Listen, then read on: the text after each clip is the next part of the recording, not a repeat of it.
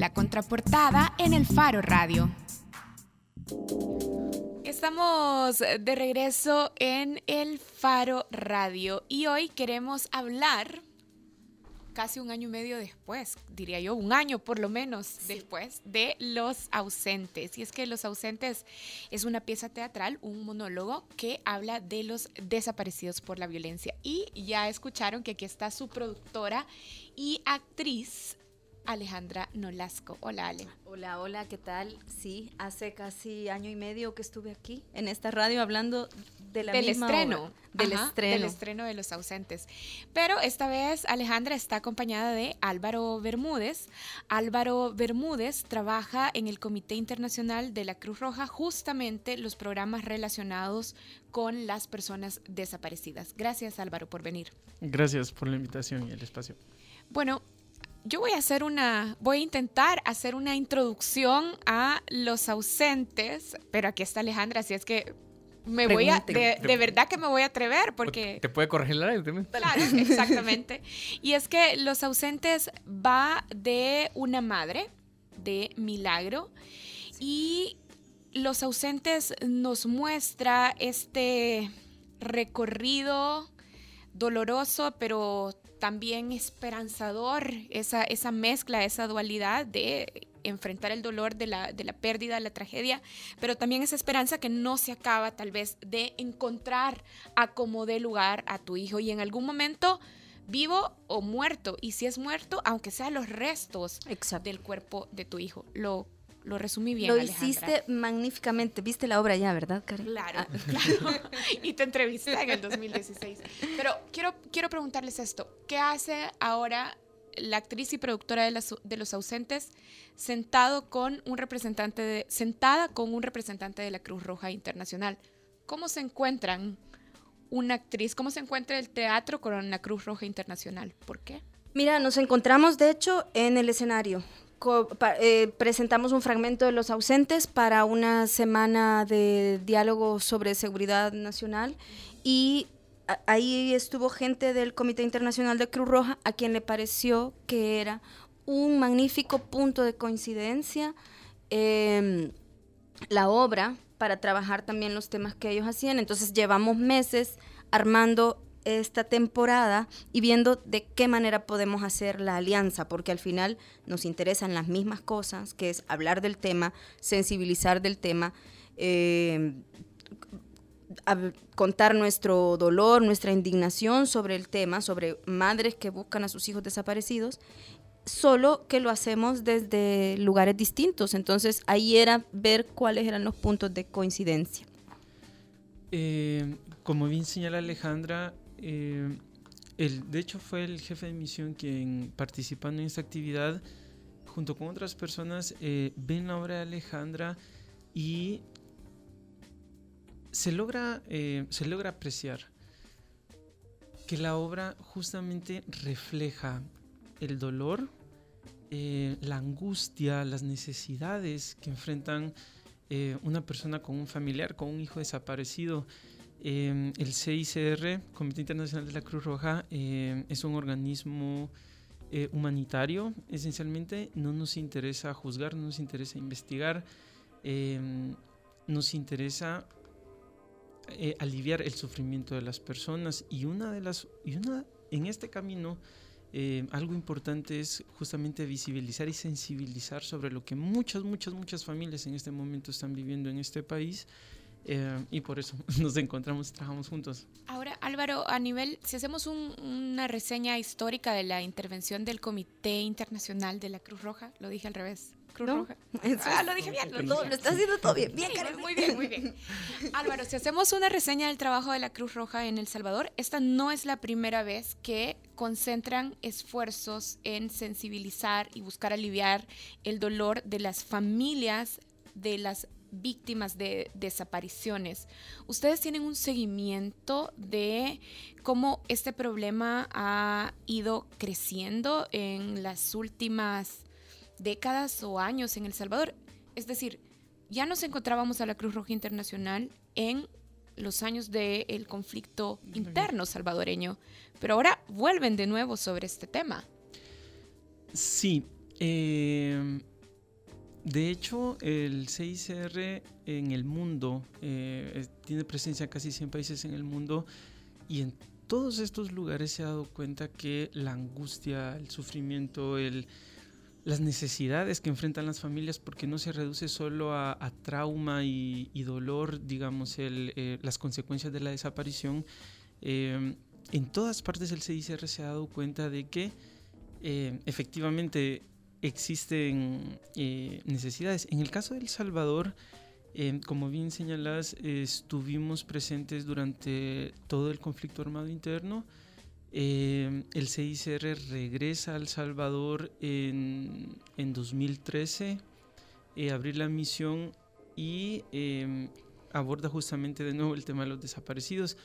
Pero es interesante el tema de la historización de los desaparecidos porque no hay desaparecidos del pasado y no hay desaparecidos, digamos, del presente. Lo que tenemos son desaparecidos, son familias que sufren, son familias que han estado esperando a, veces más, a veces menos tiempo. Em, pero sí, efectivamente tenemos eh, estar de nuevo de regreso en el país a partir de 2012, 2013 y em, acompañando principalmente a a comités de familiares de personas desaparecidas, trabajando con instituciones eh, para que puedan también, digamos, estar abiertas y, y, conscientes de cuál es la mejor forma de trabajar con, con estas familias de personas. ¿Y por qué regresan? siempre, aquí siempre hay algo que hacer. Si ayudar siempre hay un aquí nuevo siempre hay algo que hacer. Sí, eh, el CICR tiene un mandato muy claro de trabajar en zonas donde hay guerras. Eh, y no es el caso, digamos, del Salvador, pero tenemos una misión en la región, desde México, Honduras, Guatemala y El Salvador es nuestra región.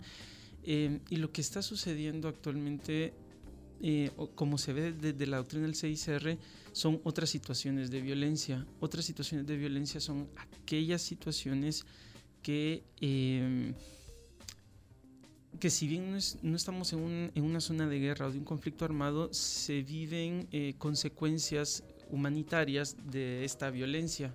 Entonces estamos trabajando aquí para aliviar el sufrimiento de las personas a raíz justamente de estas consecuencias. Y eso eh, eh, es a raíz, o sea, ¿cómo llega el CICR a esa conclusión? O sea, porque 2012 es además 20 años después del acuerdo de paz, que digamos era un, renacer, un, punto de conciliación, un motivo de esperanza, digamos, para la gente en esos años. Y 20 años después dicen, mm, no, hay que, hay que volver a ir. no, no hubiéramos ido. Ajá. Eh, es una invitación de la, de la Sociedad Nacional eh, de la Cruz Roja Salvadoreña. Eh, es también la apertura de las autoridades salvadoreñas que consideran que es importante que siempre que se pueda apoyar, que siempre que se pueda este, tener medios, tener alianzas, tener amigos para trabajar eh, por las necesidades de las personas, para responder, digamos, humanitariamente al, al sufrimiento de las personas a consecuencia de esta violencia, por eso regresamos. Ale, eh, de repente parece que esta no es una entrevista tanto de, de, teatro, como, si, como si fuera una entrevista eh, de, de, realidad nacional. Pero fíjate que hace unas semanas teníamos aquí mismo a, a Robbie Salomón hablando un poco de eso. Y, y Robbie decía cosas interesantes. Decía, por ejemplo, nosotros titulamos esta entrevista una cosa es denunciar y otra cosa es hacer una obra de teatro. Y Robbie decía esto, el periodismo puede ir hasta cierto punto en la denuncia, ese es su papel, pero el teatro tiene que transformar esa denuncia en algo más, en un entretenimiento. Eh, ¿Vos te sentías aludida por las palabras de Roberto o crees que en, Los ausentes has logrado llevar más allá del anuncio y convertirlo en una dramaturgia? El objetivo es ese, el objetivo es, y yo no usaría la palabra entretenimiento porque no, no, no, quiero entretener con esta historia que les quiero contar. Eh, eh, es más lograr una experiencia, una experiencia em, emocional, una experiencia sensorial, algo que, que, te, que te cambie la, estructura con la que llegas eh, y que te sacuda de alguna manera esa estructura. Yo evidentemente no soy periodista, mi oficio es hacer teatro y eh, eso es lo que sé hacer. Entonces, a través de ese oficio es que voy a tratar de comunicar las cosas que me duelen, que me indignan, que me gustan, que me ilusionan. Eh, y los ausentes sí es hasta, hasta este momento el lugar más concreto al que he llegado en esa búsqueda. Porque, ¿Por qué? Porque sí parte de una historia real, de algo que está pasando y que además le ha pasado a una, a, una persona que yo, que yo conozco, Milagro, es una mujer cercana a mí, la conocí porque trabajaba, eh, llegaba a trabajar a la casa en la que yo vivía. Eh, pero, pero ¿qué hago? Tengo una historia real, tengo un montón de referencias de eh, la, fotografía de Fred Ramos, que siempre digo fue el germen de todo esto. Eh, tengo datos de cuántas otras madres, eh, así a, muy grosso modo, están buscando hijos. Tengo otras anécdotas, tengo, tengo un montón de insumos, pero ¿qué hago con todo esto? Y el teatro sí trata de transformar eso de alguna manera, incluso bella, para que el espectador se coma la historia que le está dando, que puede llegar a ser muy amarga, ¿no? Yo no soy periodista, yo no estoy haciendo eh, un reportaje en escena, yo no soy eh, analista, yo no estoy analizando datos en escena, yo estoy tratando de convertir todo eso en el lenguaje teatral que es el que yo trabajo para que la gente viva una experiencia, ¿sí? Se deje sacudir por esa experiencia, para que la gente no esté viendo si aquí eh, estoy... Eh, quiero, quiero lograr un espacio de, empatía. A eso, a, eso, a eso aspiro. Y ese espacio de empatía lo logro a través de las imágenes, a través de la transformación, a través de la tierra, la luz, la música, todos estos elementos que son escénicos. ¿Y qué pasa después de eso? Es decir, nos queda claro, Carlos Dada también lo decía hace ya casi un año en, una nota que escribió luego de, ir a ver Los Ausentes y que tituló así El nuevo teatro del esperpento, pero decía, vaya, Los Ausentes funciona muy bien como un espejo nuestro. Sí. Pero, ¿qué ha pasado más allá de ese reflejo empático en las salas de teatro? No sé, Karen. Yo, o sea, yo voy de... Y quiero ver cómo te lo pongo. Yo hice una obra de teatro. O sea, yo hice el espejo. Pero no, en ese espejo no, te planteo soluciones porque no las tengo. insisto, mi oficio es hacer teatro. Yo no tomo decisiones para que estas cosas no sigan pasando, al menos al, al, nivel de quienes toman las decisiones, ¿no? Yo hago pequeñas, tomo pequeñas decisiones mías personales para que estas cosas de alguna manera se muevan o no. Mi decisión más grande ha sido hacer una obra de teatro. Usted es ingeniero, usted es periodista, usted es licenciado, doctor. Bueno, después de haberse visto en el espejo, vea qué pequeñas decisiones puede tomar o no, pero tampoco es una lección de qué hacer.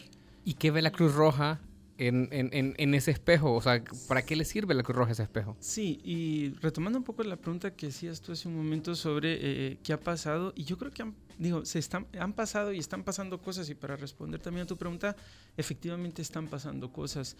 Em, lo que hace la obra de Alejandra, eh, y eh, quiero decirlo, o sea, el CICR no investiga, el CICR no juzga, el CICR no denuncia, el CICR eh, quiere visibilizar, quiere sensibilizar el problema, insisto, de las familias salvadoreñas que tienen un ser querido desaparecido y dicho sea de paso, quienes también son víctimas. Em, ahora, digamos, estamos acá, estamos con Alejandra, estamos trabajando con Alejandra y para responder la pregunta, ¿qué ha pasado ahora y qué está haciendo la Cruz Roja? Es justamente retomando esto, queriendo hacer conciencia también y, dejar muy claro que los familiares también son víctimas, porque lo que, lo que deja la obra ver, si bien el desaparecido es víctima, si bien de la persona de las que no se tiene noticias es una víctima, aquí es quien, que hay familias que están esperando todavía respuestas, que hay familias que necesitan acompañamiento, que hay familias que necesitan que se respondan sus necesidades de diferentes tipos. ¿Y qué ha pasado entonces o qué está pasando? El CICR está trabajando con estas familias, por ejemplo. Eh, las instituciones del Estado también han visto em, que y están reconociendo cada vez más que esto es un problema y están trabajando. O sea, podemos decir efectivamente, porque trabajamos con ellas, que se ha tomado decisiones, se están dando pasos, eh, quisiéramos que fueran a veces más rápidos, pero se están dando pasos en este sentido y actividades como las que ha hecho Alejandra y otras personas, pero especialmente la obra, que es maravillosa, no, pero, pero ayudan a esto, o sea, invitan a esto. Eh, o sea, creemos como CICR, el año pasado hizo una exposición fotográfica sobre desaparecidos, ahora está Alejandra también trabajando sobre desaparecidos. O sea, creemos que la forma de hacer llegar mensajes también es esta, ¿verdad? Y es un gran, gran, gran trabajo. No, y estas alianzas sí que te dan como, como, como un empujoncito y la palmadita del optimismo que te dice, bueno, sí, o sea, estamos haciendo eco. La verdad es que sí, sí, dejaría de hacer estas cosas. Yo, Alejandra, dejaría de hacer el CICR estas cosas, dejaría de hacer el Azoro sus obras, dejaría de hacer, dejarían de hacer ustedes el periodismo que hacen, si al final no creyéramos que de alguna manera se mueve lo, e, esto que, que está estancado. El optimismo dentro del espanto de, algo tenemos que agarrar. Es que si no, no, voy, me, no sé, busco. Si no cerremos y vámonos ya. Ah, vamos, ajá, pongamos un hotel en el Tunco. Algo, ajá.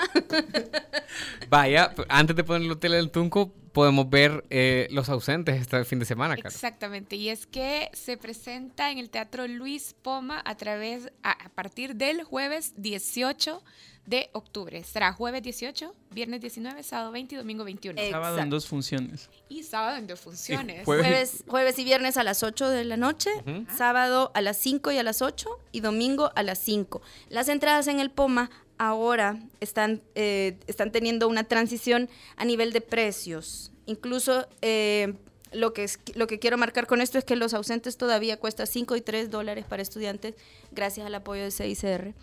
Eh, si no, no fuera posible. Bien. Entonces, y además pueden comprar sus boletos tanto en el teatro, el Mart.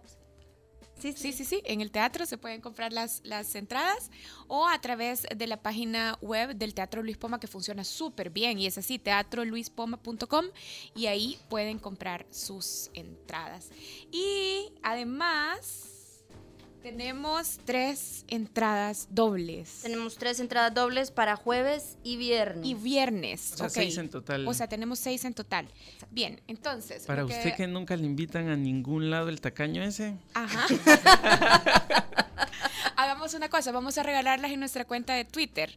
Perfecto. que a nuestros escuchas que escriban a la cuenta de El Faro Radio diciendo simplemente que quieren ir. Que quieren pues, ir a ver los ausentes, no les vamos a hacer examen ahorita, no. Sí, cabal.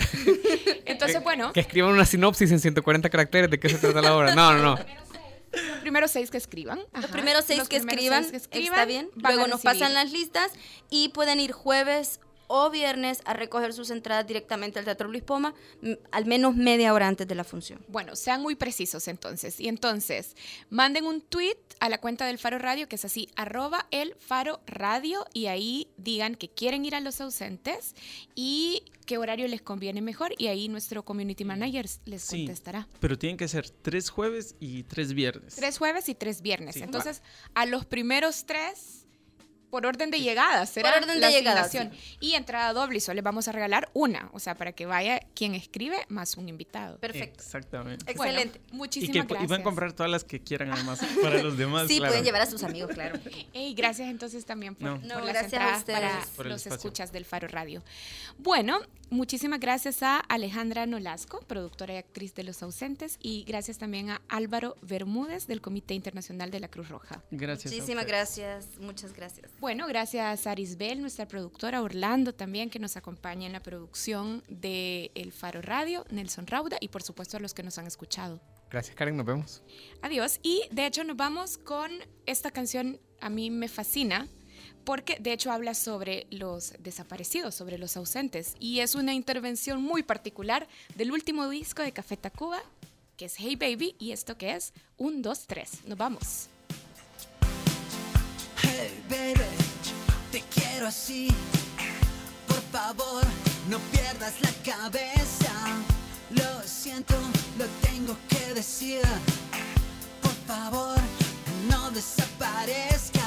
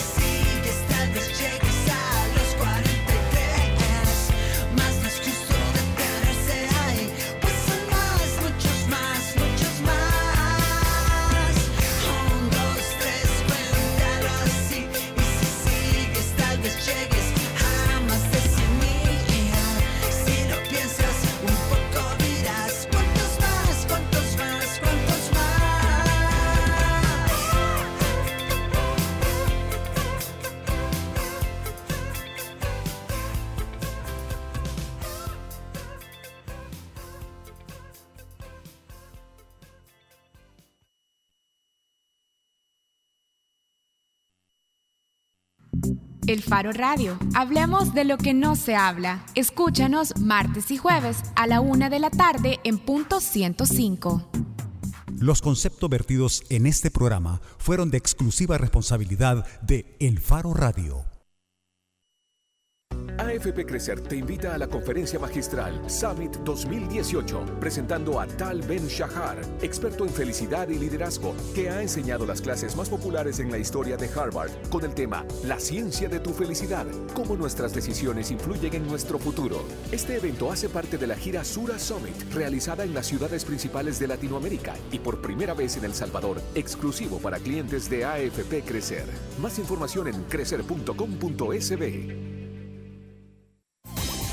Piensa construir, piensa en calidad. Piensa en Megablock. Para decorar, ampliar o construir, en Megablock encontrará los mejores productos de concreto al precio justo. Desde adoquines con tecnología bicapa hasta bloques estructurales. No lo piense más y llame al 2523-2300. Mega calidad, mega servicio, mega economía, mega en todo.